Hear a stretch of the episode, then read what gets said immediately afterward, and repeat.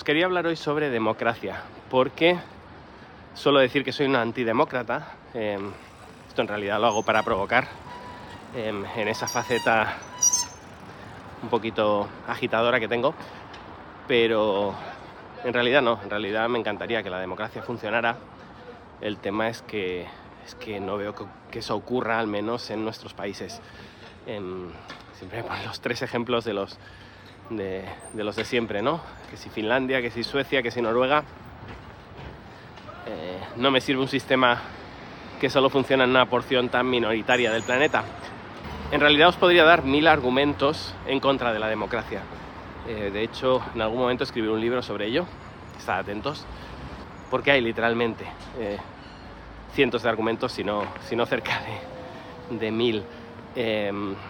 no os quiero hablar de la teoría de imposibilidad de Arrow, de si las normas de agregación son más importantes que los propios votos, es decir, por los mismos votos que, que Trump le ganó a Hillary en Estados Unidos, en España hubiera perdido, con lo que efectivamente es más importante cómo agregamos esos votos que en sí la cantidad de votos.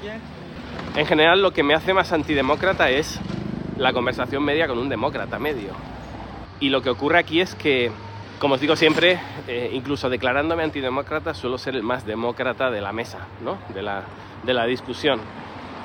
Eh, me hace gracia ver a los, a los supuestos demócratas intentando voltear siempre los gobiernos que han sido elegidos democráticamente, quejarse de robos durante las elecciones, quejarse de, de que si el voto por correo, que si, que si vivo en el extranjero y entonces mi voto no cuenta, que si en esta comunidad o en este pueblo los votos valen el doble porque se intenta incentivar eh, bueno, que los políticos se preocupen por el campo, desde el campo que los votos de la ciudad cuentan demasiado y entonces los políticos solo se preocupan de ganar votos en las grandes ciudades.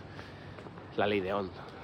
En general, ver, a, ver al demócrata medio quejarse eh, permanentemente de la democracia, del sistema, eh, de, de lo corrompido que está todo, me genera muchas dudas, ¿no?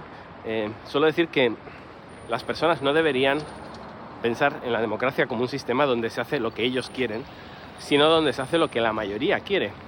Pero eso no sucede. Em, lo que nos sucede es que una vez hemos perdido las elecciones, nos pasamos cuatro años o cinco años, dependiendo del país, intentando sabotear en todo lo posible lo que ha decidido la mayoría. Y eso me parece muy antidemócrata.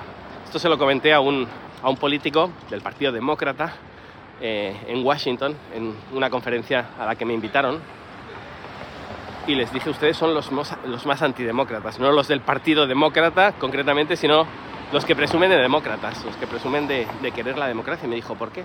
Digo, porque una vez ha ganado Trump, ustedes deberían ir todos a una, todos a defender a su presidente. Pero claro, es que no lo consideran su presidente, porque solo consideramos nuestro presidente el presidente que, que, votaríamos nosotros, ¿no? que hubiéramos votado nosotros, no el que ha salido elegido. Todo esto sin que me guste en absoluto Trump, eh, obviamente. Eh, no era una defensa de Trump, era una defensa del supuesto sistema democrático que defienden los demócratas. No, em, no eh, el ejemplo que suelo poner es, estamos cenando y decidimos, y hay cuatro, somos ocho personas y hay cuatro que quieren ir a una discoteca y hay cuatro que quieren, no sé, ir al cine entonces se vota y sale que seis quieren ir a, la discoteca o seis querían ir al cine y dos querían ir a la discoteca, ¿no? Entonces se decide por mayoría ir al cine. Los de, la discoteca son dos, son minoría. ¿Qué va a ocurrir? ¿Qué, es lo que haría? ¿Qué es lo que pasa habitualmente en la democracia? Que vamos al cine y hay dos tipos que se pasan toda la película haciendo ruidos, molestando, quejándose de lo mala que es la película, de lo mala que ha sido la elección, de lo bien que estarían en la discoteca, eh, bueno, haciéndole la vida imposible a los que querían ver la película, ¿no? Que era la mayoría. Y que, según habíamos dicho, lo que queríamos hacer era lo que quería la mayoría, ¿no? Pero no, no nos interesa en absoluto eh, lo, que lo que quiera la mayoría. Nos interesa lo que queremos nosotros. Por eso, de nuevo, no hay tipo más antidemócrata que el que se considera el, demócrata medio, ¿no? Y una de las razones, uno de los argumentos de peso que tengo contra las democracias es que los países supuestamente demócratas se organizan en entes, en organizaciones absolutamente antidemócratas. ¿no? Ya no pensar en la ONU, que es eh, la organización más moralmente degradada de, de nuestro planeta, donde le hemos, dado le hemos dado derecho a veto a cinco países, em, Estados Unidos, Rusia, la antigua URSS, China, Francia y Reino Unido. ¿Por qué está Francia y no está Alemania, verdad? ¿Por qué no está Japón? Pues porque le hemos dado veto a los cinco que ganaron la Segunda Guerra Mundial, básicamente. ¿Os imagináis una votación en la ONU donde, donde se votara realmente lo que opina el mundo sobre, sobre la guerra de Ucrania? Que ojo, no tengo posición aquí, no me metáis en ninguno de vuestros follones, eh, pero cuando se dice el mundo está contra Rusia, no, perdone, la mayor parte del mundo eh, o es neutral o está a favor de Rusia. Em, realmente la parte del mundo que está en contra de Rusia es minoritaria a nivel de personas, que es lo que debería contar eh, en una votación democrática. Pero, de nuevo, somos lo más antidemocrático que existe en nuestras decisiones internacionales, más allá de que somos antidemocráticos en cualquier faceta de nuestra vida. En nuestra empresa, nuestra empresa no es una democracia, la que trabajamos o incluso en la que creamos, especialmente la que creamos. Em, somos la antítesis de, una intención demócrata. Nuestra familia no la organizamos de manera demócrata. Hemos decidido nosotros cuándo le damos voz y voto a nuestros hijos. Em, en, general, todo en esta vida es antidemocrático y lo que presumimos de que sea más democrático es lo más antidemocrático que existe. Entonces, bajémonos un poquito los humos, esa superioridad moral con la que juzgamos a veces a algunos países, porque habitualmente estas personas que presumen tanto de democracia son las personas más antidemocráticas que existen.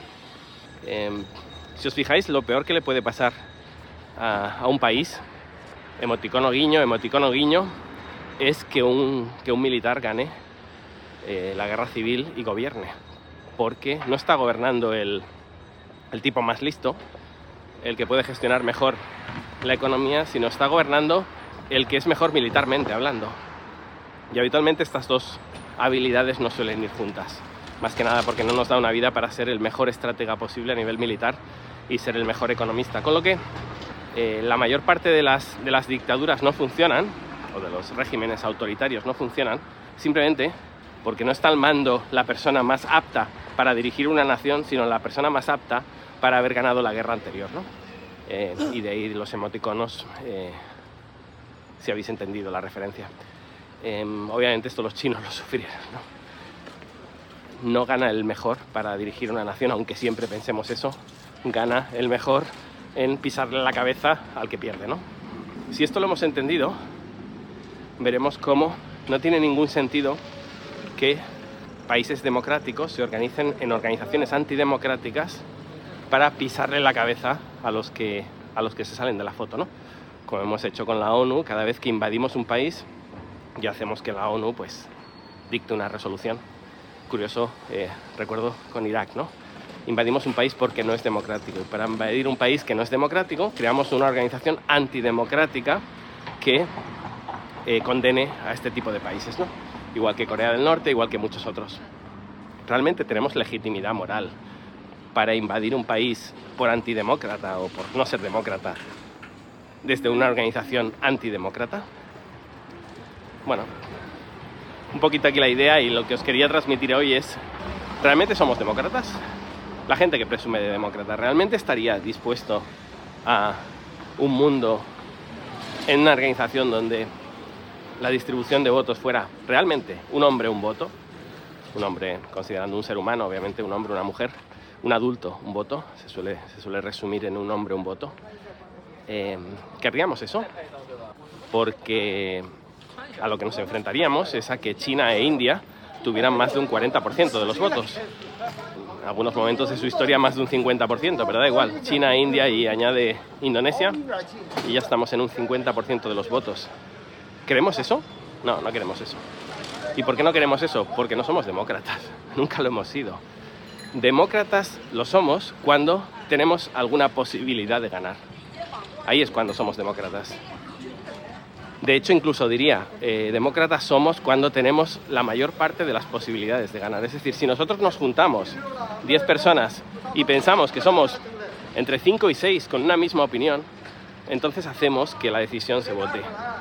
Pero cuando somos 10 personas y sabemos que solo 3 queremos ir a una discoteca, no queremos que se vote. ¿Qué sentido tiene la democracia cuando sé seguro que voy a perder?